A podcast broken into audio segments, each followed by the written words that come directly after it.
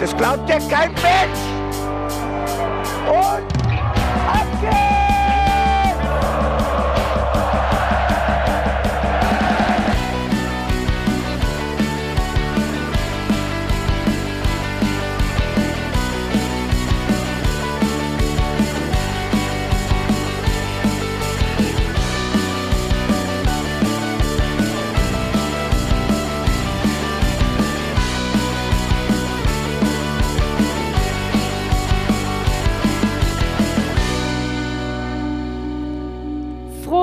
Ostern, liebe 05erInnen. Wir sind wieder am Start für euch. Wir sprechen hier in diesem Podcast immer über Mainz 05 Fußball und das machen wir bei den Hinterhofsängern. Ich freue mich, dass ihr dabei seid. Mein Name ist Felicitas Boos und ich begrüße unseren rein hessischen Helden mit dem schönsten rosaroten Bart von Mainz 05. Hallo Bene. Gute. Rosaroter Bart? Ich glaube, sie meinte Brille. Na, wer weiß, vielleicht hat der Bene auch so einen split gefärbten Bart. Aber ihr seht das ja alles nicht. Wer weiß. So bringt man Mythen in Umlauf. Und er hat sich schon wieder selber vorgestellt. Wir haben ihn schon gehört. Mit seiner unglaublichen Expertise und der taktischen Analyse bringt er immer wieder Schwung in unsere Sendung. Hallo Jan. Das Lob wird, äh, nimmt Überhand neuerdings am Anfang der Sendung und ich kann damit überhaupt nicht umgehen. Und da hören Sie sie ne, äh, heute mal ohne Scheitel, aber unfassbar kompetent die Chefin dieses Podcastes, Frau Biba Bosch. Guten Tag. Ich muss übrigens die Props für die Begrüßung mittlerweile einfach abtreten. ChatGPT macht das mit den Komplimenten einfach wirklich gut. Das ist ja unfair. Da kommen die nicht mal. Also, ich dachte, du meinst das. Das ist fies und jetzt fühle ich mich ein bisschen beleidigt. Also ich finde, du bist äh, ungefähr so eine gute Schauspielerin wie Marvin Duksch. Tja, von irgendwem muss er es ja gelernt haben. Ich Oder von Joshua, oder Joshua Kimmich. Ja, äh, du rangierst jetzt bei mir auf jeden Fall auf demselben Sympathielevel. Irgendwann kommt es noch, dass du quasi auf dem Fußballplatz einen Prompt absetzen kannst und ChatGPT sagt so, wie du reagieren sollst. Und dann irgendwann wird das mit dem taktischen Fußball auch eine ganz andere Nummer. Also du meinst dann, Bo Svensson wird dann Ingame-Coaching-mäßig in ganz neue Sphären aufsteigen, weil er einfach ChatGPT fragt, Hör mal, Babak, was sagt Chatty? Irgendwie muss ich gerade äh, zufälligerweise, ich glaube, das sagt euch jetzt nicht so viel, aber äh, an Fallout denken, äh, diese BioWare-Spielreihe. Da hast du, wenn du schießt, äh, siehst du so verschiedene äh, Teile vom Gegner und Wahrscheinlichkeiten, wie äh, wichtig oder wie, wie, wie treffsicher der, der Schuss ist. Und das könnte man ja auch quasi mit, mit dem Schuss aufs Tor vergleichen. Dann der Spieler schießt so und dann kannst du, hast du so, eine, so einen äh, Motion Blur, was auch immer Effekt. Und dann sagt er so, okay, ins linke Eck 3%, Mitte, Mitte rechts 15% und so weiter. So stelle ich mir ungefähr das Spielverständnis von Markus Ingwertsen vor. Und damit sei ich auf jeden Fall nochmal der Text der Dirigent des Pressingorchesters von Mainz 05 ans Herz gelegt, den wir am Samstag vor Ostern hochgeladen haben. Ihr habt schon fleißig drauf geklickt, was uns natürlich freut. Und wir müssen vor dem Hintergrund eine kleine Korrektur machen. Äh, Ja. Ja, äh, wir sind darauf äh, hingewiesen worden, so, das kann nicht stimmen mit den insgesamt äh, Torbeteiligungen. Das, ah, scheiße, habe mich gerade selbst auf meinen Fuß gesetzt. Ähm, ich habe gewippt und bin dann mit dem Stuhlbein auf meinen kleinen Otto. Das haben wir doch schon in der Schule gelernt. Wer kippelt, muss raus. Das ist die So. Bestrafung. Direkt fürs Kippeln einfach eingetragen schon. So, also das kann ja nicht sein, das müssten viel mehr direkte Torbeteiligungen sein. Das stimmt nicht. Es stimmt aber, dass es eine mehr ist, äh, nämlich 13, nicht nur 12. Der Rest der Statistik bleibt unberührt. Ähm, tatsächlich ist es so, dass wir 12 gesagt haben anstatt 13, weil das eine quasi eine doppelte Torbeteiligung ist. Also da war er quasi zweimal dran beteiligt. Deswegen haben wir das eins, äh, einfach gezählt. Aber es bleibt dabei. Es sind 13 Torbeteiligungen, auch wenn man sich mehr wünschen würde natürlich. Und wie gesagt, was das genau im Einzelnen bedeutet, das könnt ihr einfach nochmal auf unserer Webseite nachlesen oder euch auch mal unsere Slides auf Insta reinziehen. Ihr habt es äh, natürlich auch nochmal vertont in der Woche, in der Folge der letzten Woche. Und wir sitzen jetzt hier wieder, weil ja inzwischen auch wieder ein bisschen was bei Mainz 05 in Sachen Fußball passiert ist. Und das nicht nur am Samstag gegen Werder Bremen, sondern es ging schon am 4.4. los. Und zwar mit einer Personalie im NLZ, die aber auch ein bisschen über das NLZ hinauswirkt. Und Jetzt zwar, schon wieder, weißt du, letzte Woche dann erstmal Benny Hoffmann bis 26 verlängert. Könnte man ja meinen, der wusste was zu dem Zeitpunkt. Du meinst, das war Insider-Trading. Hör mal, der Michael kommt, ne? Kannst auch direkt deinen dicken Otto hier drunter setzen. Ist vielleicht besser für dich, wenn du das vorher machst. Nee, man weiß es ja nicht. Aber wir begrüßen Michael Schönweiz bei Mainz 05, ist jetzt Direktor Entwicklung Fußball. Und was das genau bedeutet, ist einiges. Es ist verdammt viel. Es ist aber vor allen Dingen das Beste. Ähm, das ist die Rolle, die wir auch schon lange jetzt mal eingefordert oder angeregt haben, aber die wir eigentlich gerne äh, bei Daniel Brosinski gesehen hätten.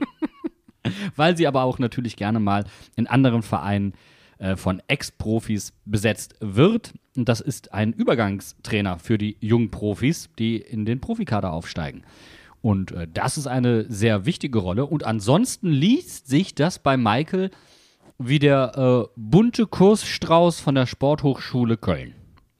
Es ist wirklich äh, interessant, wenn man sieht, äh, der war insgesamt vier Jahre bei Mainz, ist damals auch Staffelmeister mit der U17 geworden. Äh, Cheftrainer übrigens damals äh, ein gewisser Thomas T., der jetzt in ganz anderen Sphären unterwegs ist. Ähm, und ist dann von da aus zum DFB gegangen und hat von der U16 bis zur U20 alle Nationalmannschaften durchlaufen und ist parallel nochmal dritter Platz äh, bei der U1, äh, bei der U17 Europameisterschaft geworden. Ja, und war dann Nachwuchscheftrainer, so äh, Nachfolger im Sinn von Horst Rubesch. Also hat da gar nicht mal so eine unwichtige Position beim DFB gehabt. Also ich sag mal so, Volker Kersting muss in seiner Freizeit gerne angeln, denn ohne Übung ziehst du so einen dicken Fisch nicht an Land. Und was wir so aus unseren Kreisen hören, es gibt niemanden, der nur ein schlechtes Wort über Michael Schönweiz äh, verliert. Ich muss mir echt den Namen einprägen. Ich habe ja echt Probleme so. Also ich und Namen ist eh schon eine kritische Sache, aber Schönweiz wird bei mir ganz schnell zu Schönwitz, was mir auch irgendwie näher liegt. Also es gibt niemanden, der ein schlechtes Wort über ihn äh, verlieren könnte. Der ist hoch gelobt, hoch dekoriert. Der Bene hat es ja gerade schon ansatzweise aufgezählt. Ähm, aber was wir noch so gehört haben, das wird wohl nicht der letzte, sagen wir mal, hochkarätige Abgang sein. Der DFB wird wohl ein bisschen um seine Angestellten in den kommenden Wochen kämpfen müssen. Wir wissen zwar auch nicht so ganz, woran das liegt, aber das hat man uns noch so mit auf den Weg gegeben. Naja, und dann ist Mainz natürlich eine sehr sinnvolle Wahl, weil von Frankfurt, von der DFB-Zentrale bis nach Mainz ist jetzt auch nicht so weit. Und du hast gesagt, er ist für den Übergangsbereich zuständig. Ich würde jetzt trotzdem einfach noch mal genau vorlesen, was er wirklich alles macht, weil Oh es doch einiges umfasst. Ich gehe kurz auf Toilette, ja? Ja, genau. Kannst du mal gerade äh, noch was zu trinken holen? Ich bin dann gleich wieder fertig. Also, er ist zuständig für die Trainerausbildung und Entwicklung im Nachwuchsbereich. Wichtiger Punkt, weil Mainz hat ja sich zum Ziel gesetzt, Trainer NLZ zu sein. Und zwar das erste und einzige in Deutschland. Und vor dem Hintergrund natürlich die Verlängerung von Benny nochmal ein ganz anderes Standing hat. Genau. Dann geht es um Talentmanagement im Übergangsbereich in der Schnittstelle des NLZs zum Profibereich, aber auch zu den Jun- Junioren-Nationalteams und die, das Fördertraining für Top-Talente. Das ist ein ganz entscheidender Punkt. Ähm, und damit ändert sich dann auch die Statik ein klein wenig im momentanen Profi-Trainer-Team. Ähm, das lag ja momentan in Teilen zumindest bei Babak. Ähm, da sind jetzt Kapazitäten frei geworden. Das heißt, er kann sich nochmal anders äh, auf andere Bereiche konzentrieren. Der hat ja bei uns damals auch gesagt, er ist ja derjenige, der auch sehr äh, im sozialen Umgang mit den Spielern unterwegs ist, sehr auch für die Integration zuständig ist. Das heißt, da kann er sich noch mehr darauf fokussieren unter Umständen. Oder weitere äh, Bereiche, die bei ihm liegen, was ja nur äh, hilfreich sein kann, wenn du priorisierst. Und wenn du so einen Bereich dann an so einen Hochkaräter abgeben kannst, da habe ich dann, also ich meine, der hat ja wirklich alles durchlaufen. Deswegen, der kennt die Kleinen, der kennt die Großen und der weiß, wo es hingeht. Und dann auch noch die Verbindung zum DFB, besser geht nicht. Du sprichst es gerade an, die Verbindung zum DFB ist nämlich im Grunde eigentlich sogar was Gutes für uns. Wir haben uns in den letzten Wochen und den letzten paar äh, Nominierungsrunden gewundert, dass von unserer U17, unserer U19 nicht ganz so viele Spieler wie sonst beim DFB nominiert waren. Und vielleicht ist er da auch das richtige Bindeglied äh, zum DFB, um da vielleicht mal auch unsere Talente ein bisschen zu pushen. wäre auf jeden Fall zu wünschen. Also unsere Talente sind jetzt nie unterm Radar geflogen. Das muss man jetzt schon offen zugeben. Ähm, aber man hat da korrigiert. Da scheint es zumindest von der Seite des DFBs aus ein kleines Kommunikationsproblem zu geben. Und da hat man von Vereinsseite aus einfach mal gegengesteuert. Auf eine sehr elegante und smarte Art und Weise. Und vor allem mit jemandem, der offensichtlich aus der Region ist, der sich zu 05 bekennt, der ein richtiger 05er ist. Also das passt ja wie, wirklich wie Arsch auf Eimer. Und ich finde es auch ein geiles, äh, einfach ein geiles Zeichen nach außen, um Top-Talente anzuziehen, wenn man sagt, wir haben hier jemanden, der hat offensichtlich echt gute Verbindungen zum DFB. Wir legen wirklich alles, was wir haben, in die Waagschale, um dich weiterzuentwickeln. Und der Bereich zu den Profis ist offen und da ist eben genau die gleiche Person für zuständig zu gucken, dass das funktioniert. Hat er nicht auch, weil der Bene gerade gesagt hat, Bekenntnis zu Mainz 05, hat er nicht auch zusammen mit Ajorg, Wittmer und wer war das noch? Und Dommel Chor? Ähm, nee, war er nicht. Dachte ich, dachte ich, aber die, war die er Tochter gar nicht. Kinder angemeldet äh, als Die, Ki Mitglied. die Kinder im Verein angemeldet. Das fand ich auch etwas, ähm, wo ich mir dachte, wo wir jetzt gerade beim Thema Nachwuchsförderung sind, sehr cool. Machst du bestimmt nicht einfach so. Also bedeutet dir schon was. Aber irgendwie fand ich es auch ein bisschen cringe. aber nur so ein kleines bisschen. Nee, Ich finde es tatsächlich ganz geil. Also jetzt mal, wir müssen gleich nochmal auf zwei Sachen zu diesem Thema zurückkommen, aber abseits dessen fand ich es einfach ein cooles, coolen Move, dass äh, Silvan das auch gemacht hat, der dann auch gleichzeitig gesagt hat, er kann sich wirklich vorstellen, lange in Mainz zu bleiben. Und ey, wenn du dein Kind anmeldest beim Verein, ist doch, also ich finde, das hat gut zueinander gepasst. Ich glaube, 05er Kids Club ist demnächst äh, keine externe, sondern nur noch eine interne Institution. Ey. haben offensichtlich die, die Mitgliedsbeiträge direkt für die ersten 18 Jahre für die Kinder bezahlt. In Vorkasse. So, bitteschön. Das hätte ich aber, glaube ich, äh, an Vereinsstelle auch genauso gemacht. So, also wenn du dein Kind anmelden willst, dann musst du schon zur Kasse gebeten. Ich glaube ja ganz anders. Wir haben diese ganzen tollen Spieler nur bekommen, weil sie ihr erstes Kind verkauft haben an Christian Heidel. ich glaube, ich kann mir Christian Heidel auch sehr gut beim, äh, bei der nächsten Fastnacht als Rumpelstilzchen vorstellen. Weißt du, also Dann hole ich dem Silvan sein Kind. Okay, machen wir kurz noch eine Klammer, weil wir noch äh, zwei, äh, tatsächlich zwei Positionen offen haben, wo Michael auch tätig ist. Entschuldigung. Was ist los, Bene? Rumpelstilzchen, Nase, Christian Heidel. Die Verknüpfung hat gerade in meinem Kopf ein bisschen Alarm geschlagen. die ist eingerastet, ne? konnte ich gerade nicht mehr. Wir lassen dich einfach weiterkickeln, kommen hier wieder zurück zum Business. Lass ihn liegen. Und du steigst einfach ein, wenn du wieder so weit bist. Denn ähm, tatsächlich ist Michael auch noch verantwortlich für die technische Leitung der Fußballentwicklung. Das umfasst den Bereich Ausbildungs- und Spielphilosophie, Leistungsdiagnostik und Datenanalyse und Sportpsychologie. Also das ist wirklich eigentlich alles. ähm, Bereiche, in die man äh, wirklich vordringen musste. Also Sportpsychologie hatte ich mal den Eindruck, ja, Mainz 05 hat da auch was gemacht und auch im Jugendbereich was gemacht, ähm, aber bei den Profis gar nicht so sehr. Also das ist ähm, etwas, was noch ein bisschen, ich will nicht sagen stiefmütterlich, aber vielleicht ein bisschen unter der Oberfläche nur vorhanden war. Ähm, das finde ich gut, dass das ausgebaut wird. Ist auch definitiv wichtig. Ähm, mentaler Bereich im Sport sowieso. Also du musst keine mentalen Probleme oder psychische Probleme haben, um mit einem Sportpsychologen zusammenzuarbeiten. Das ist einfach sehr, sehr, der, der kann dich einfach nach vorne bringen. Ich glaube, es war äh, Serena Williams, die mal gesagt hat, jeder Profiathlet sollte einen Mentaltrainer haben oder eine Mentaltrainerin, ähm, weil die einfach nochmal ein anderes Leistungspotenzial bei dir freirufen können. Ähm, und natürlich auch, wenn du mal Probleme hast, auch gerade als Jugendspieler. Und da fand ich auch übrigens ein Interview, das er Sky gegeben hat in der Halbzeit des U19 äh, U19-Spiels. Sehr interessant. Genau, da kommen wir nämlich gleich auch noch drauf. Was ich sagen wollte, aber zum Thema Sportpsychologie, ähm, das ist ja zum Beispiel auch mit Leo, der ganz klar sagt, er arbeitet da in dem Bereich mit jemandem zusammen, weil ihm das einfach weiterhilft. Und ich finde aber auch die Idee zu sagen, du hast jemanden, der äh, Ausbildungs- und Spielphilosophie mit betreut im Übergangsbereich, extrem wichtig, weil das auch oft ich will nicht sagen verkannt wird, aber allein die Tatsache, dass äh, du einen neuen Cheftrainer in- bei den Profis bekommst und der ändert ein System, was das für Auswirkungen auch für den Nachwuchsbereich hat, ist ja auch ganz klar eigentlich. Das hatten wir damals angesprochen, als die Frage war, steigt Bo zurück um nach der legendären Rückrunde auf die Viererkette? Wird er die Dreierkette beibehalten? Was bedeutet das für den Jugendfußball? Weil da muss sich angepasst werden auf eine gewisse Art und Weise. Das ist ja schon ähm, Top-Bottom-Ansatz in dem Sinne dann. Normalerweise ist es bei Mainz 05 aber so, dass das Ganze Bottom-Top kommt, dass nämlich das NLZ entwickelt ähm, und ähm, das Ganze vorgibt. Deswegen können sich die Trainer ja auch wunderbar äh, dem Ganzen annehmen und das adaptieren. Das ist schon was, ähm, was ich mega spannend finde. Und wenn der dann noch so die Zukunft im Blick hat, also was muss weiter getan werden? Ich meine, das, was wir auch immer besprochen haben und gesagt haben, hier muss es irgendwie weitergehen in dem Bereich. Ich bin einfach voll geflasht. Und jetzt kommen wir noch zu einem letzten Punkt, der mir beim Lesen der Pressemitteilung so gar nicht zum ersten Mal aufgefallen ist, aber der einen großen Teil im Interview der Halbzeit äh, bei dem U19-Spiel eingenommen hat.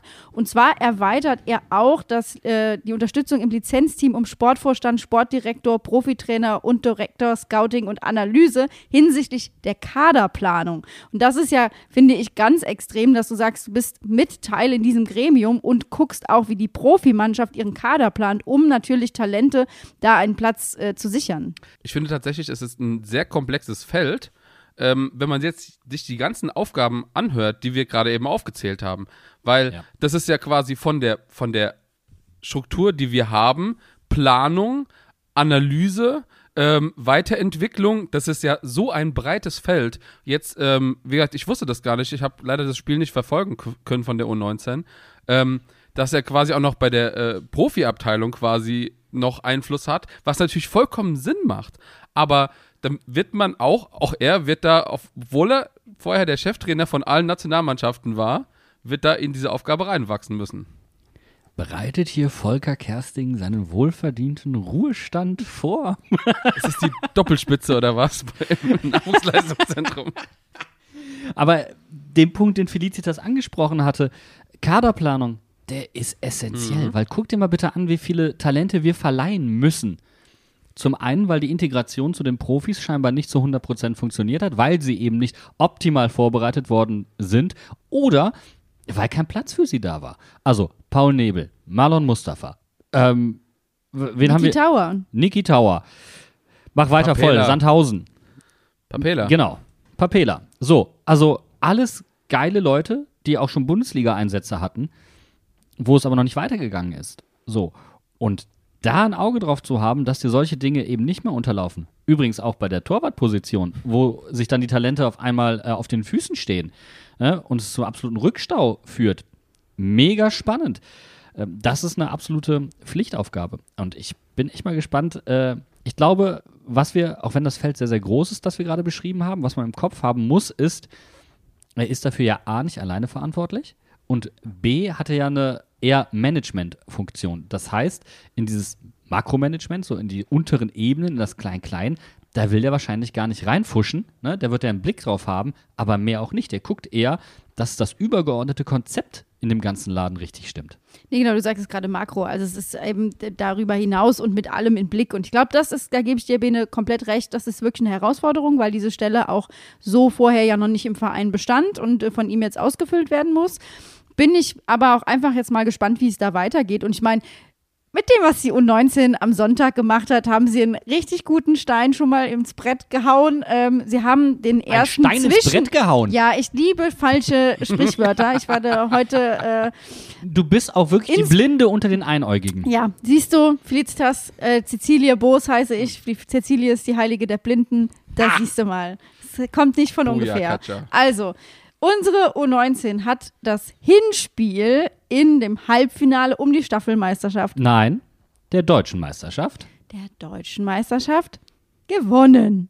Das habe ich jetzt aber richtig gesagt. Ey, ich hab, der Bene konnte das Spiel nicht gucken. Ich wollte das Spiel nicht Ach gucken. so, stimmt. Ich habe schon wieder vergessen, dass du ja den Fluch weil, ein schon gewisser, wieder- weil ein gewisser jemand vielleicht leicht abergläubische Tendenzen hat, die auch gar nicht ins Extreme gehen, ähm, sodass er eventuell, während sein Vater mit Felicitas vor dem Fernseher saß und Sky guckte, mit seiner Mutter in der Küche war und sich den österlichen Sekt hinter die Binde gekippt hat und sich vielleicht eventuell jedes Mal die Ohren zugehalten hat, falls jemand in die Küche kam und was sagen wollte und la la la la la la la la la la la gesagt hat, ähm, weil er wirklich nichts davon mitkriegen wollte, um nicht nochmal so ein Fiasko wie bei Schalke zu erleben. Denn ich habe sage und schreibe die U19, egal ob live, vor Ort, nicht vor Ort, ähm, viermal intensiv verfolgt und viermal ging es richtig schief. Ich bin ja die einzige von uns, die das Spiel über 90 Minuten komplett verfolgt hat. Und ich kann euch nur sagen, die ersten 20, 25 Minuten hat Köln keinen Stich gesehen. Da ging gar nichts. Die meinen, also unsere Jungs haben die dominiert, haben denen ihr Spiel aufgezwungen, haben kreativ nach vorne gearbeitet. Die Kölner kamen auch gar nicht wirklich nach hinten. Äh, wenn, dann war das von wenig Erfolg gekrönt. Und ich meine, wer, wenn nicht Nelly, schießt das 1-0. Also das war einfach perfekt. Und Rutenbeck hat tatsächlich der Trainer der Kölner, den man ja auch aus der Bundesliga kennt, ähm, der auch äh, scheinbar ganz äh, eng äh, befreundet ist, auch mit, mit Benny Hoffmann, was auch sehr, sehr schön war, was zu einigen sehr süßen, kuriosen Szenen am Spielfeld ranführte. Der sagte hinterher bei Sky am, am Mikrofon, die ersten 20, 25 Minuten war das Beste, was er jemals von einer U19-Mannschaft äh, gesehen hat. Und das ist eine Aussage, die hat er nicht einfach leichtfertig oder irgendwie getätigt und das war jetzt auch nicht einer Freundschaft zu Benny Hoffmann geschuldet, das war aufrichtig und ehrlich gemeint. Und äh, genau das, was du halt gesagt hast, ich habe ja dann hinterher zurückgespult und nochmal geguckt. Beziehungsweise ich habe mich erst getraut, ab der 75. Minute reinzugucken. Das Halbzeit-Interview habe äh, Interview hab ich live gesehen. Und ich kann mich dir nur anschließen. Und da merkst du einfach ganz krass, egal ob das Brian ist, egal ob das äh, Nelly ist, wer mir noch äh, gut gefallen hat, Schulz, ähm, aber auch Götze. Also pff, vor allen Dingen ähm, gegen Deal auf Außen die Außenverteidiger. Starke Arbeit, war richtig hartes Brett, das sie da zu bohren hatten. Und dann, das, was wir vorhin gesagt haben, du siehst die Ansätze der Profis halt auch schon in der U19. Und alle, die nicht am Bruchweg waren, so wie wir alle drei, weil wir im österreichischen Bereich äh, noch irgendwie familiär unterwegs waren, aber es waren trotzdem sehr viele am Bruchweg, ähm, die aber vielleicht am Freitag noch Ferien haben, können ja mal am Freitag den Weg nach Köln antreten, weil wir ja vor einem perfekten Mainz, Mainz gegen Köln Wochenende stehen. Denn unsere U19-Jungs spielen am Freitag um Viertel vor vier äh, das Rückrundenspiel und dann tanzen ja auch samstags unsere Profis noch im Müngersdorfer Stadion an. Also das könnte Der- was geben. Der Doubleheader. Ich fände es richtig geil, wenn die Szene dann da wäre, auch für die U19, denn äh, die war leider jetzt bei dem Spiel nicht dabei. Ähm, und da würde es sich ja quasi anbieten, wenn man freitags bereits die Chance hat anzureisen, da ein bisschen Rabatt zu machen und die U19 nach vorne zu peitschen. Vielleicht kann man einen Urlaubstag einstreuen. Ich fände es auf jeden Fall geil, wenn eine ganze Menge Fans und Supporter vor Ort wären. Ich würde, also was ich natürlich ziemlich cool fand, als ich es gesehen habe, ähm, dass äh, Finn und Stachy standen äh, unten am Spielfeldrand, kurz vor Spielende. Ähm, vielleicht wollen die Profis ja schon freitags morgens nach Köln fahren und statt Abschlusstraining gehen sie zu U19 oder so. Ich glaube, So, Bruce Svensson wird was dagegen haben, aber ich finde es ganz cool. Die Profis in der Kurve singen die Fanlieder. So nämlich und nicht anders. Also ich, ich würde gerne mal von Robin Sentner motivierend angeschrien. Also da hätte ich auf jeden Fall Bock zu. Ich höre es äh, durch das schweigende Stadion in Köln raunen. Bei den Männern! Ich habe gerade was getrunken. Boah, ich würde meinen Nebenmann, meinen Nebenmann so hart umarmen, das hast du noch nicht gesehen. Dann will ich, aber ich glaube, ich möchte nicht die Nebenfrau von Robin Zentner sein, weil dann bin ich zerquetscht. Im Bizeps erstickt worden. Gut. Ähm, auf jeden Fall seid dabei, guckt, wenn ihr könnt. Irgendwie dieses Rückrundenspiel ist extrem wichtig. Wir drücken alle Daumen und damit würde ich sagen, machen wir den Schwenker, gehen in eine kurze Pause, holen uns noch mal was zu trinken, ohne daran zu ersticken, Bene, bitte. Und dann sprechen wir gleich über das Heimspiel unserer 05er am Ostersamstag gegen Werder Bremen. Äh, Darf ich denn diesen Thementrenner nehmen? Weil es geht eigentlich kein anderer. Dann bitte. Er köpft ins Tor und unser Stoßstürmer heißt Viper. Er ist jünger, schneller, geiler. La la la la la la la Viper. La la la la, der supergeile Viper. Er ist jünger, schneller, geiler. La la la la la la la la la Viper. Und unser Stoßstürmer heißt Viper. Er ist jünger, schneller, geiler. La la la la la la la Viper. La la la la, der supergeile Viper. Er ist jünger, schneller, geiler. La la la la la la la la la. Die Vorzeichen für das Spiel waren äh, sehr ungleich, um es ehrlich zu sagen. Wir sieben Spiele ungeschlagen, damit nur zwei Spiele hinter der Rekordserie von Bo Svensson und bereits jetzt schon so viele Punkte wie in der Hinrunde. Und Bremen hat aus den letzten sieben Spielen nur einen Sieg geholt und ganze fünf Niederlagen kassiert. Aber was auch zu lesen war, unter Ode Werner hat Werder noch nie 0-0 gespielt, also hätten wir uns das Drama fast schon ausmalen können. Und was auch nicht fehlen darf, ist, dass natürlich die besten Stürmer der Bundesliga aufeinandergeprallt sind mit Ajorg, der in der Rückrunde einfach der absolute Überflieger ist, und Niklas Füllkrug. Ich finde das sehr interessant, Ähm, ich war ja am Wochenende vorher, äh, letzten Sonntag, direkt nach dem Bremen-Spiel gegen Hoffenheim bei der Werder-Raute zu Gast. Und deswegen musste ich mir tatsächlich dieses Werder-Spiel schon ein bisschen angucken. Und da haben die auch schon so eine Aufholjagd gestartet. Nur ein bisschen anders. Da hatte äh, Hoffenheim schon 2-0 geführt und Hertha hätte fast das 2-2 gemacht hinten raus. Und da habe ich schon gedacht, hui, also wenn das mir so gut ausgeht gegen uns. So, und das haben wir jetzt davon. Ja, weil Werder auch tatsächlich in der Schlussviertelstunde das gefährlichste Team der Bundesliga ist. Also eigentlich, wir hätten gar nicht spielen müssen. Wir hätten uns einfach nur auf die Statistiken schauen können und sagen können, jupp, ist klar, was passiert. Es wird der Ajorg treffen, es wird der Füllkrug treffen, alles wird in der letzten Viertelstunde passieren. Vermutlich wird es unentschieden ausgehen, auf keinen Fall 0-0. Wir schießen das Ja. erste Tor, Bremen gleicht aus. Nee, das wiederum, das gibt die Statistik ja nicht her. Denn Aber wir ist verlieren ja nicht mehr, wenn wir das erste Tor schießen. Das ist richtig. Auch Das das, ist ist, richtig. wieder eingetreten. Aber hier haben wir gefühlt verloren. Ja. Das muss man halt sagen. Das ist ja, also da können wir jetzt auch nicht drum rumreden, weil gefühlt war das eine Niederlage. Oder sehe ich das jetzt falsch? Ich, ich sag's jetzt, Leute. Der Mainz 05er Füllkrug ist halb leer und nicht halb voll. war das wieder Mainz 0,5? Okay. War das Mainz 0,5? Weil eigentlich nicht, oder? Nee. Also erstmal fand, fand ich, dass es sehr auffällig war, dass wir die ersten 20 Minuten ist einfach nicht viel im Spiel passiert. Das war ein richtiger Grottenkick und wir haben auch tatsächlich in der 17. Minute zum allerersten Mal einen Mainzer Torschuss und Chor hat sich, glaube ich, einfach nur gedacht, er probiert so wie gegen Leipzig, aber es hat halt hinten und vorne nicht gepasst. Ja, aber es gibt Gründe dafür, warum das so war. Also Werder, ähm, Ole Werner, ich ist auch ein sehr sympathischer Trainer, noch ein anderer sympathischer Nordmann an der Seitenlinie gewesen, neben Bo Svensson diesmal, hat äh, da eine gute Idee gehabt und sich gedacht, komm, ich spiegel einfach mal das System von Mainz 05. So, was dazu geführt hat, dass du viele 1 gegen 1 Situationen hattest, die individuell gelöst werden müssten und so dass du auf jeden Fall sehr viele Zweikämpfe hast. Und das hast du dann auch gesehen. Und ähm, mich hat die Intensität von Werder nicht überrascht. Was ich schon etwas drüber fand, war die Härte.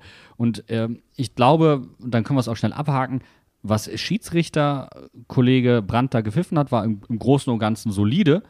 Ähm, aber ich hätte mir schon die ein oder andere gelbe Karte mehr gewünscht. Und es waren schon, ich Bene, bitte, Fünf, fünf. walte deines Amtes. Wie viele waren es? Fünf. Nein, doch fünf. Wie- Fünf für Bremen. Und ja. wir? Eine. Aber das spricht dann aber halt auch irgendwo Bände. tatsächlich auch 20 Fouls für Werder und wir haben nur 10 oder 11 gehabt. Das ist ja eigentlich auch nicht wirklich für ein Mainz-Spiel typisch. Ja, und ich glaube, das war auch zum Beispiel später der Grund, warum dann Karim Unisivo kam, um da nochmal ein bisschen mehr Körperlichkeit reinzubringen. Ähm, können wir aber später nochmal drauf gucken, weil warum es nach vorne nicht ging, und Fritz hat es angesprochen, bis zur 20. respektive 17. Minute passierte ja nichts. Wir haben äh, dieses Spiel für mich in der ersten und in der letzten Reihe verloren. Also verloren in Anführungszeichen. Und dann gucken wir vorne rein und ähm, da war ich diesmal leider vom Kollegen Ajorg trotz eines Tores etwas äh, unterwältigt.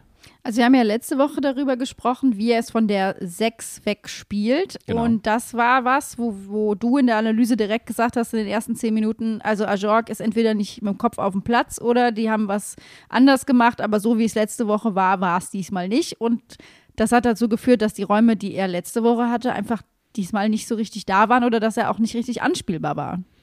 Ähm, naja, also du hast halt dann ein 3-5-2 gegen dich gehabt, aber trotzdem wirkte der Raum vor, ähm, also der Zehnerraum, der Zone 14, zentral vor dem Tor häufig verwaist. Also da hast du wenig 05er gesehen und das ist eigentlich der Raum, wo gerade Leo und Ajorg halt unfassbar gut funktioniert haben.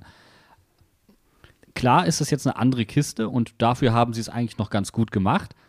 Aber ähm, da hat eine Verbindung gefehlt und das hat dazu geführt, dass du weniger Tiefe im Spiel hattest. Das heißt, du hattest weniger Zug zum Tor schlussendlich. Äh, das heißt, es hat ganz viel auf den Flügeln stattgefunden, was jetzt nicht untypisch ist. Und da Jorgs dann vorne drin als Abnehmer geblieben. Das war allerdings nicht wirklich gefährlich, weil das ist halt der Klassiker. Du spielst ja dann trotzdem gegen eine Dreierkette und was gegen uns nicht gefährlich ist äh, in der Regel, ist halt dann bei den anderen genauso wenig gefährlich. Ja, und das war dann der Outcome. Und wir haben eben über die Fouls gesprochen. Ich habe halt auch wirklich in den ersten 20 Minuten gedacht, wir sehen hier nicht viel Netto-Spielzeit, weil die sind sich wirklich gegenseitig auf die Knochen gegangen, aber vor allem die Bremer auf unsere Knochen. Und ähm, das hat ja auch nicht mehr wirklich aufgehört und teilweise abstruse Blüten getrieben. Es war pervers. Ich muss es jetzt einfach ansprechen, aber was Duxch da macht, mit, dem, mit der Hand nach der Ferse des Gegners greifen, ich, also das habe ich noch nie gesehen. ist die kreativste Art und Weise, wie ich jemals einen Foul gesehen habe. Wirklich. Also im, Ein im Gehfehler vor allen Profifußball. Ein Gehfehler mit der Hand gegeben. das ist doch wunderschön. Was aber dann heftig ist, ist einfach, dass er davor eine unfassbar dreiste Schwalbe macht, komplett ohne Gegnerkontakt, sich dann noch, und das ist jetzt der Unterschied, vehement beschwert, nicht ein bisschen, sondern richtig auf den Schiedsrichter einstürmt und dann relativ zügig von Ole Werner ausgewechselt wird, ähm, weil er halt akut gelb-rot gefährdet ist. Dass der nach den beiden Aktionen überhaupt gefährdet war und nicht schon vom Platz war, das hat mich ziemlich gewundert. Und das ist dann auch ein Kritikpunkt, den man anbringen muss. Und dann wäre das Spiel definitiv ein anderes geworden, weil dann hätte Werder sich umstellen müssen, weil, naja, mit einem Mann weniger wäre das ein anderes Spiel geworden. Aber ich muss auch sagen, dass Werder mich in ihrem eigenen Spiel nicht wirklich überzeugt hat. Nein, also, nicht, ja. die, da, da muss ich wirklich sagen, ähm, so sehr wie ich bei Leipzig immer wieder dachte, die irgendwann kommt der Ball ins Rollen und die zwingen uns ihr Spiel auf oder die haben zumindest eine Idee, was sie mit dem Ball anfangen wollen. Da habe ich, also da, bei, bei Bremen, das war einfach nur destruktiv. Das war wirklich schwierig. Und wenn, dann kam sie irgendwie über irgendwelche Standardsituationen. So wie zum Beispiel, äh, was, 16. Minute oder sowas, äh, in die Ecke, die dann Füllkrug Volley abnimmt auf Robin. Äh, gut gehalten, aber war halt auch auf den Mann. So. Ja, aber da zeichnet sich was ab, was sich dann, und ich habe es ja gerade angeteasert, durchs ganze Spiel gezogen hat. Wir haben vorne für mich nicht die Räume optimal genutzt und haben hinten aber auch nicht gut gestanden. Und da hat Hanke Olsen einfach mal Niklas Füllkrug, den momentan besten Stürmer der Bundesliga, laufen lassen. Und da wundere ich mich dann schon ein klein wenig. Und wir hatten mehrere solche Aussetzer. Der, der äh, Kopfball von Füllkrug später noch, auch wieder zentral gesetzt. So viele Chancen kannst du Niklas Füllkrug doch bitte nicht geben. Irgendwann wird er einen machen und das hat er ja dann auch getan. Und wir hatten diese Aussetzer konsequent. Und es war ja eigentlich nur folgerichtig, dass diese späte 2-2, ähm, vielleicht ziehen wir das einfach mal kurz vor, weil Chronologie ist in dem Kontext jetzt gar nicht so wichtig, komplett eigentlich auf die Kappe von Stefan Bell geht. Der das Ding eigentlich durchlassen kann, diesen hohen Ball, dann kann Robin den einfach aufnehmen, passiert gar nichts. Köpft ihn Der raus. klärt den halb hoch mit dem Kopf in die gefährlichste Zone vor dem 16er, ist dann zu weit weg, um das Ding zu klären. Füllkrug kriegt den Ball nicht richtig rumgelegt, geht dann nicht ins Tackling, wird dann ausgespielt, geht dann nicht schnell genug mit zurück, begleitet seinen Mann nicht, nämlich Füllkrug, sondern bleibt quasi stehen wie eine Stange und dann ist das Ding drin. So, die haben uns genug Spiele gewonnen, als dass man das jetzt nicht so hochhängen muss. Wir haben dieses Spiel ja nicht verloren tatsächlich.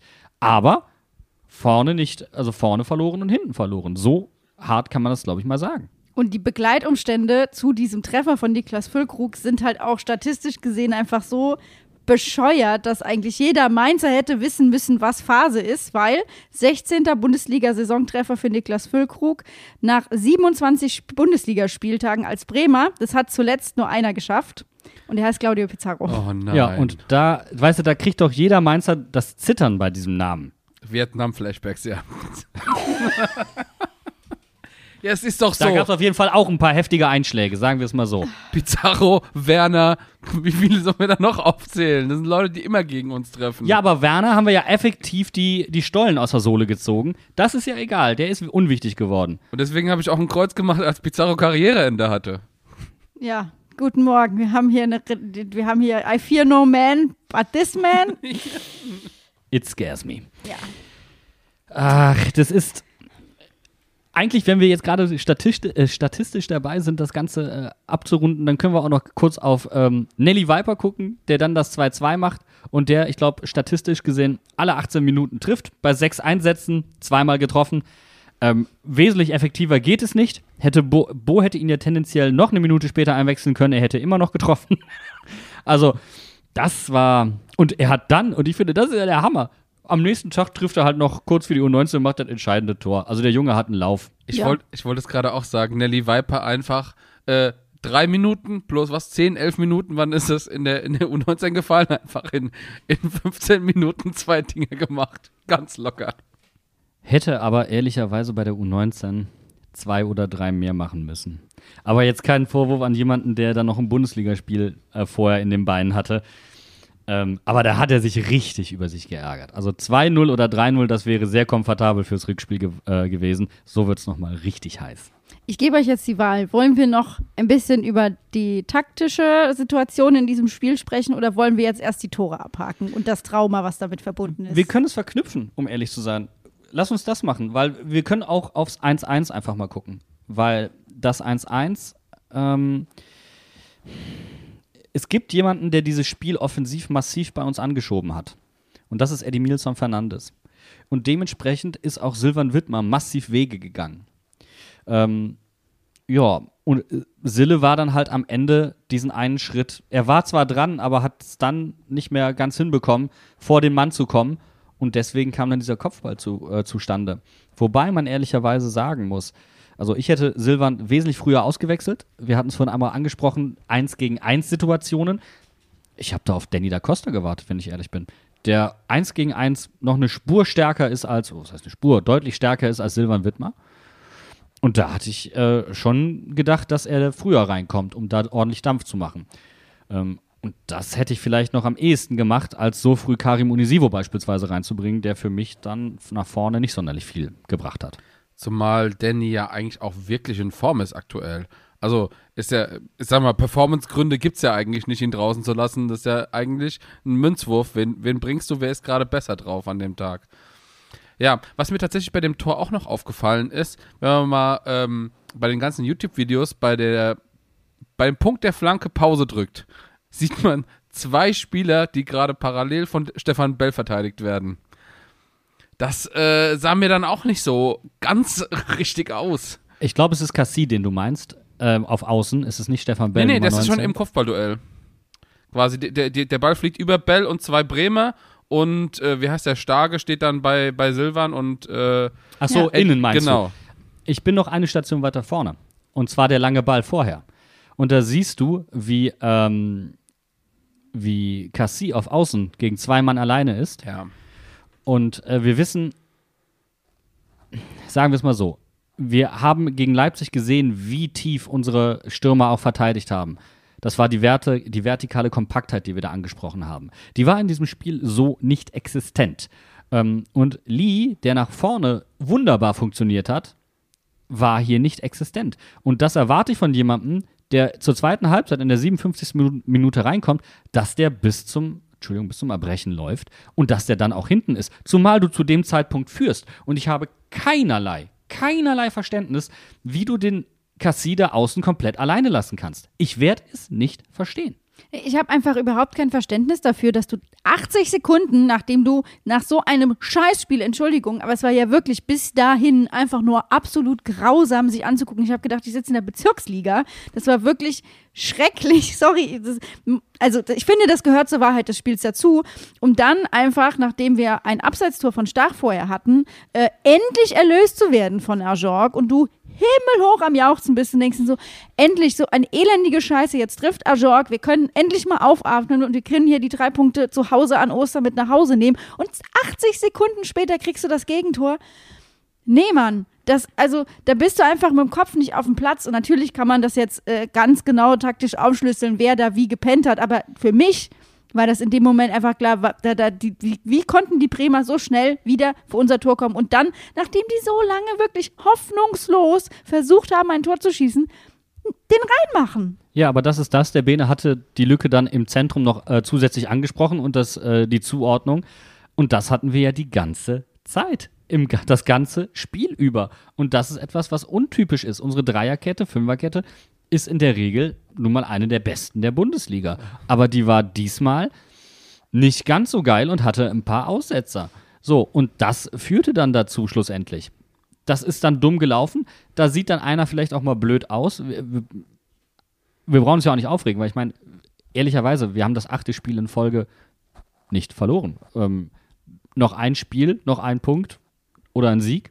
Dann äh, haben wir Bo's äh, Rekord eingestellt. Von daher, so gesehen ist ja alles gut. Aber äh, mir hätten diese drei Punkte gegen Werder schon richtig gut geschmeckt.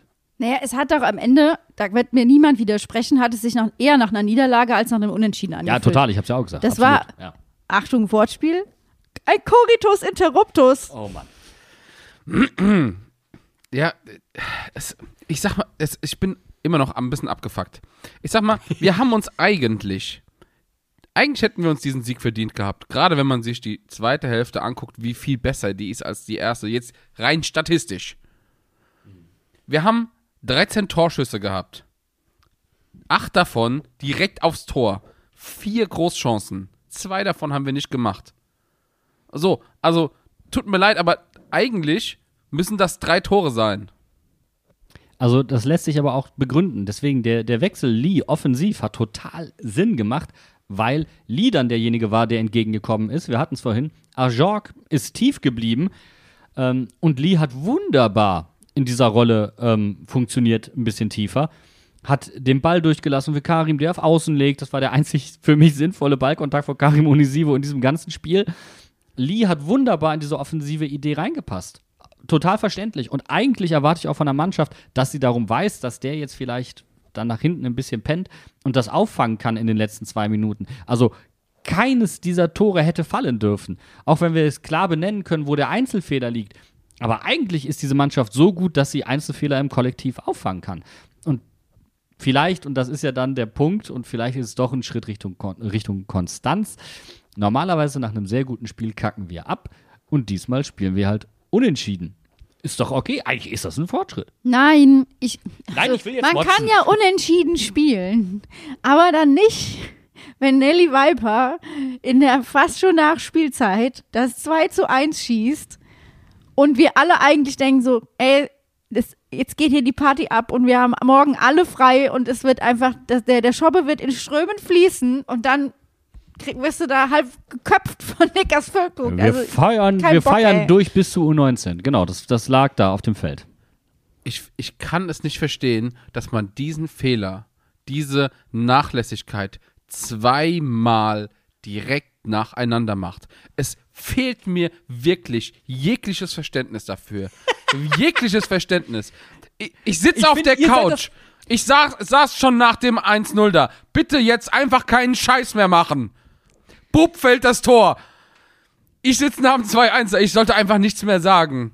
Okay, bitte jetzt 30 Sekunden noch abpfeifen, keinen Scheiß mehr machen. Mm.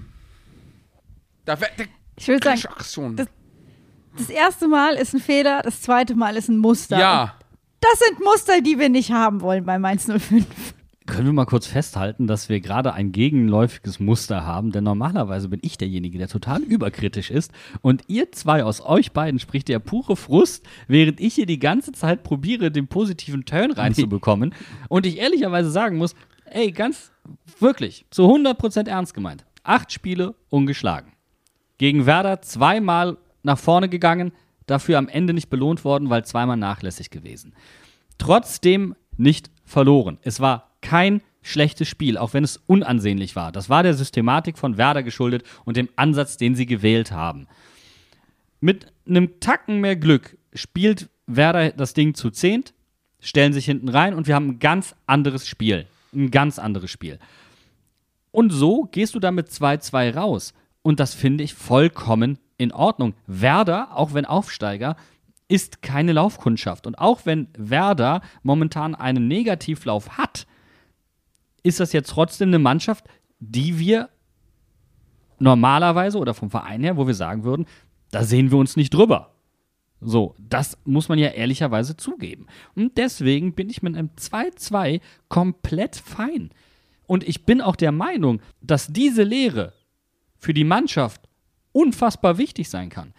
Denn die merken, es geht nicht mit 98 Prozent auf den letzten Metern. Und auch Bo wird sehen, der hat ja nach dem, nach dem äh, ersten Tor, wo Sille zu spät kam, dann gewechselt. Da, das ist so ein bisschen wie ein Formel-1-Manager, der, der guckt, der eine fährt vorne weg, der andere ist hinten im Feld. Er guckt die ganze Zeit auf den, der, äh, der hinten im Feld arbeitet und vergisst dem vorne die Reifen zu wechseln, so ungefähr. Und das ist da auch passiert. Hat vergessen, bei dem einen dann zügiger zu wechseln. das schärft nochmal allen die Sinne. Ich sehe das eher positiv, muss ich wirklich sagen. Also du wirst sagen, ein Warnschuss, der nur eine Fleischwunde ist.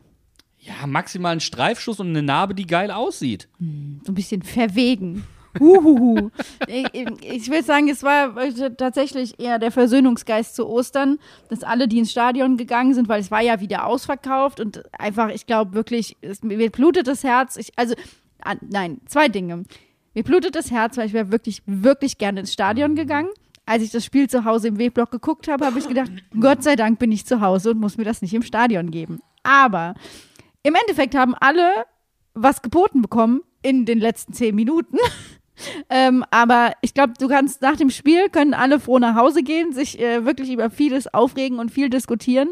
Und wir haben einen Punkt geholt und jetzt stehen da am Ende trotzdem 2,15 zu 1,2 Expected Goals. Wir hätten das gewinnen müssen. Ja, wir hätten es gewinnen müssen, aber ist mir egal. Lee war nach vorne an jedem Tor und hinten an einem Tor beteiligt. Das sehe ich auch positiv, wenn ich ehrlich bin, weil der kommt rein und bringt Feuer mit. Nochmal, ich fand die Hereinnahme von Lee total sinnig. Was aber gefehlt hat, war ein Ballkontrolle-Element vorne. Das, was eigentlich normalerweise ähm, Inge mitbringt. Und äh, Karim, nochmal, der Wechsel war für mich leider ein Fehlwechsel. Wirklich was gebracht hat er nicht. Karim hat in 30 Minuten, 33 Minuten oder was, sechs Pässe gespielt. Wie ist das denn möglich? Hä? Ich habe ich hab eine Situation vor Augen, wo ich wirklich, äh, wir haben es uns gerade schon mal im Vorgespräch, habe ich schon mal erzählt, wo Onisivo im 16er steht, hat wirklich bis zum Pfosten keinen Gegner. Er kann Richtung Grundlinie gehen, den Ball zurücklegen. Was macht er? Er pölt den Ball einfach halb hoch in die Mitte, wo ein, äh, ein, ein Bremen-Spieler einfach de- den Ball klären kann. Das regt mich so auf. Wirklich. Gestern gucke ich Arsenal gegen Liverpool. Hab gedacht, okay, guckst du mal ein bisschen schönen Fußball, um dich zu versöhnen. Übrigens auch 2-2 ausgegangen. Auch ich war wieder für Arsenal und Liverpool macht das späte Tor. Also, ich bin doppelt gepeinigt. Du warst Martinelli. gegen Klopp. Verlass diesen Podcast. Nee, sorry, ich bin äh, Arsenal-Supporter. Ist auch egal. Ähm, Martinelli, selbe Situation, war zwar sehr viel früher im Spiel, geht auf die Grundlinie, den Cutback, Pass genau präzise. Natürlich erwarte ich nicht, dass Karim genauso präzise ist wie Martinelli. Aber ich erwarte, dass er wenigstens den Weg Richtung Grundlinie geht und versucht, einen Spieler irgendwie aktiv anzu anzuspielen. Also ich, ich finde, die Kritik geht eher Richtung Trainerteam, weniger Richtung Karim Unisivo, der aus einer Verletzung kommt, der nicht ganz so viel Spielpraxis hatte. Und ich sag dir ehrlich, ein Karim Unisivo auf eine müde Werder-Abwehr drauflaufen zu lassen ab der 85. Minute zusammen mit Nelly Viper.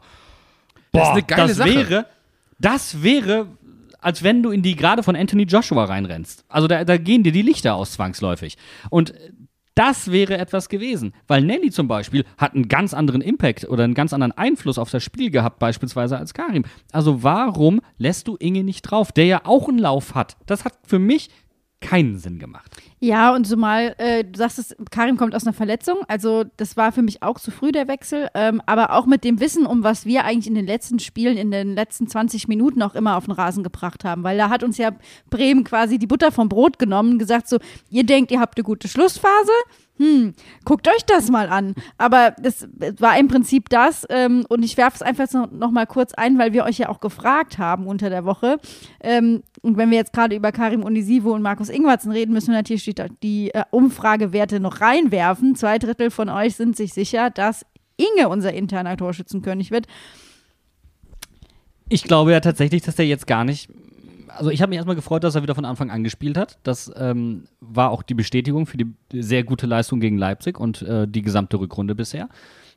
Ich habe aber das Gefühl, dass Bo hier wieder so ein bisschen in seinen Karim-Zug einsteigt. Ne? Der verlässt dieses Abteil ungern. Wenn Johnny dabei wäre, würde Johnny vermutlich auch die ganze Zeit spielen. Ähm, ich weiß nicht, ob Inge die gleichen Einsatzmöglichkeiten jetzt bekommt, ähm, jetzt wo Karim wieder fit ist. Ich bin echt gespannt, ob äh, Bo da den Mut hat, äh, den bisherigen eingeschlagenen Weg weiterzugehen. Müsste Inge ganz äh, in der Logik der Deutschen Bahn alle Sitzplätze in diesem Abteil reservieren, dann würde dann nämlich stehen, hohe Auslastung erwartet. Dann würde Bo einfach ins andere Abteil gehen. Was nehmen wir denn? Also du hast gesagt, äh, findest es eigentlich prinzipiell, es ist ein nicht ernstzunehmender Warnschuss, aus dem wir einen Punkt mitnehmen konnten und der unserer Mannschaft auch was gezeigt hat, Jan. Jetzt spielen wir am Samstag beim ersten FC Köln, die auch gewonnen haben am Wochenende, die sich in einer ähnlichen Tabellensituation wiederfinden wie Werder. Was erwartet uns in Köln? Ich erwarte zum einen mal kurz, um auf die externen Dinge einzugehen, äh, einen Schiedsrichter, der sich dieses Werder-Spiel anguckt und sagt, also Köln wird wahrscheinlich mit derselben Knochenhärte einsteigen. Ähm, und ich ziehe mal ein bisschen konsequenter gelbe Karten auf beiden Seiten, von mir aus auch gerne, um das ein bisschen zu kontrollieren. Da, weil das hat auch Potenzial, ein absolutes Treterspiel zu werden. Ähm, Kurzer Einwurf von meiner Seite. Köln hat ja 3-1 gegen Augsburg gewonnen. In dem Spiel gab es sieben gelbe Karten, fünf davon für Kölner. Ja. Und das ist deren Herangehensweise, weil ähnlich wie, wie Werder keinen guten Lauf, da heißt es jetzt reinkämpfen. Und ich würde Steffen Baumgart auch eiskalt zutrauen, dass er sagt, was der Ole Werner da probiert hat, probiere ich auch. Einfach das System spiegeln. Es ist tatsächlich ähnlich, also es ist wirklich erschreckend ähnlich die Vorzeichen. Du hast gerade gesagt, die haben jetzt auch gerade gewonnen. Äh, Bremen, äh, Köln hat tatsächlich sechs Spiele lang nicht gewonnen vor diesem Sieg. Zwei Unentschieden dabei. Ähm, also wirklich sehr ähnliche Vorzeichen und wir müssen da höllisch aufpassen. Wir haben ja schon immer gesagt, die Mannschaften, die so ein bisschen äh, im Nirgendwo stehen, sind gefährlich für uns. Meinst du fünf Aufbaugegner, aber nur noch mit einem Punkt? Würde ich auch nehmen. Und das wäre ein Fortschritt. Ich würde einen Punkt gegen Köln genau so nehmen. Ja? Und wenn wir ein schlechtes Spiel abliefern und uns einen Punkt gegen Köln holen, Köln wird für mich, also Köln ist eigentlich nicht das, was die Serie jetzt gerade über sie aussagt, weil ich habe Köln vom Gefühl her weiter oben äh, erwartet, wenn ich ehrlich bin, ohne jetzt auf die Tabelle geguckt zu haben. Deswegen Köln kann jederzeit auch mal wirklich einer gelingen, aber ich bin auch der festen Überzeugung, wenn wir unser Spiel auf den Platz bringen, dann sieht da Köln kein Land. Das ist genauso wie bei Werder. Und ähm, da meine ich, da war das vielleicht kein Warnschuss, sondern der richtige Scharfmacher jetzt gegen Werder. Ja, vor allem, ich glaube wirklich auch, wenn man einfach sagt, wir machen, wir erobern da an diesem Wochenende einfach Köln mit unserer U19 und unseren Profis, finde ich auch eine geile Herangehensweise, ist dann nicht, wir machen ein Auswärtsspiel zum Heimspiel, sondern wir nehmen einfach die Stadt im Ganzen ein. Und ich finde auch, dass ähm, äh, Baumgartner immer, äh, dass eigentlich der Kölner Trainer dafür noch ähm, bestraft werden muss, dass er so Dinge sagt wie Karneval hat uns nicht gut getan. Ich finde, so eine Aussage sollte niemand tätigen, weil das tut immer allen gut und dafür gehören die einfach, müssen alle Punkte mit nach Mainz genommen Nein, werden. es ist ganz einfach. Fastnacht ist besser als Karneval, weil Fastnacht hat die Mannschaft nicht zurückgeworfen. Fastnacht hat die Mannschaft nach vorne geworfen. Karneval hat negative Folgen. Ganz klar. Karneval ist wirklich nicht gut für euch, Kinder. Bitte kommt alle zur Fastnacht. Zu der mit den vier Farben, bitte. Das von, von Alav äh, kriegt ihr nur Ausschlag. Bitte sagt einfach Hello und äh, alles ist gut. So, Herpes oder so. Winke Herpes. Jedes Mal, wenn ihr Alarv winkt, winke Herpes. Schön. Wir könnten jetzt hier noch stundenlang darüber reden, welche Auswirkungen der Karneval auf Kinder hat und welche die Fastnacht. Das überlassen wir aber ganz eurer Fantasie und euren Diskussionen. Wir freuen uns natürlich darauf, wenn wir äh, davon euch auch was zu lesen bekommen. Ich bin der festen Überzeugung, Robin Zentner, wenn wir ihn fragen würden, würde sagen, ha, ich habe als junger als junges Kind immer beim Zug gestanden und bin nach den Bonbons gehechtet und deswegen bin ich ein so guter Torwart geworden. Deswegen, liebe Kinder, der Robin hatte keine Angst vorm Hechten auf Asphalt. Macht es, springt, fangt das Bonbon, holt euch das blutige Knie ab. Ihr wisst nicht, was blutige Knie euch im Leben noch weiterbringen. Aber das ist für mich jetzt gerade wirklich der einzig logische Schluss, warum wir in Mainz so gute junge Torhüter haben. Weil die einfach beim Fastnachtsumzug immer ganz schnell die guten Bonbons aus der Luft fangen. So einfach. Habe ich noch nie, noch nie drüber nachgedacht. Ist sehr sinnvoll. Hechten auf Asphalt ist das noch schlimmer als Hechten auf dem normalen Hartplatz. Hast du die Knie voller Scheiße gehabt, voller Asche? So, da Also du Asche einfach reicht nur, nicht. Einfach nur offen die Beine. Als, als jemand, der ja äh, Jugendtorwart gespielt hat, äh, sage ich dir ganz ehrlich, spring ein paar Mal auf Asphalt, danach hast du keine Angst mehr vor Kunstrasen oder Rasen. Und gerade in jungen Jahren haben äh, Torhüter und Torhüterinnen häufig Angst zu springen, weil sie Angst vorm Fallen haben. Aber wenn du richtig fällst, tut es selbst auf hartem Untergrund meistens nicht so weh. Und du musst halt lernen, richtig zu fallen. Ich wollte gerade sagen, das ist ja auch beim Kampfsport das Erste, was du lernst. Wie du richtig fällst. Ja, und jetzt animierst du die Kinder wieder, sich beim Fastnachtsumzug zu schlagen. Bitte Nein, lass es. nein, ich möchte, dass äh, unter der Woche eine kleine Kampftrainingseinheit bei den Profis eingelegt wird, damit die auch richtig fallen. Damit das Foul auch gepfiffen wird. Nicht so wie gegen Werder. Ich dachte, ähm, Prügelei nur beim Karneval, nicht bei der Fastnacht. Judo-Rolle mit Robin Zentner. Ich wäre bei dem Kurs dabei. Ich auch. Und damit, damit verabschieden wir uns dann jetzt aber wirklich äh, für die Woche. Macht's gut und wir freuen uns auf das Spiel gegen Köln. Bis dann. Tschüssi. Arrivederci. Bye, bye.